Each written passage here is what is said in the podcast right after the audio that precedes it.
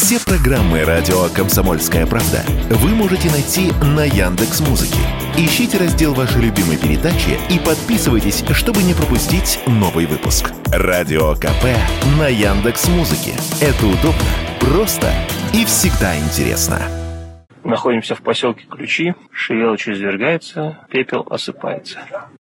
Поселке Ключи на северо-востоке Камчатки все еще зима и огромные сугробы. Сейчас все они стали черно-коричневыми от пепла, который продолжает падать с неба еще с ночи. Толщина слоя достигла уже примерно 8 сантиметров. В небесах грохочет гром. Так глазами местных жителей выглядит извержение вулкана Шевелуч. Сильнейшее за последние 60 лет, рассказал радио «Комсомольская правда» руководитель вулканической станции в поселке Ключи Юрий Деменчук.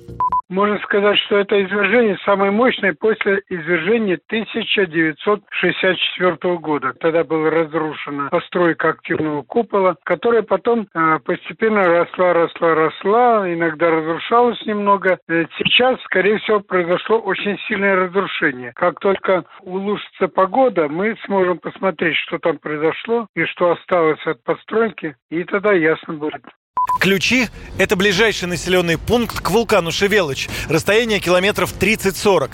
Но для бушующей стихии показатель ничтожный. По словам ученых, облако пепла простирается на 500 километров к северо-западу от Шевелыча и продолжает распространяться до сих пор. Выглядит она как черная туча, в которой гремит гром из-за электростатического напряжения. Школа и социальные учреждения района в этот день не работают. Из-за плохой видимости закрыта дорога Ключи Усть-Камчатск. Два населенных пункта Усть-Камчатского района остались без света. Опасен ли пеплопад для здоровья радио «Комсомольская правда» рассказал руководитель вулканической станции в поселке Ключи Юрий Деменчук.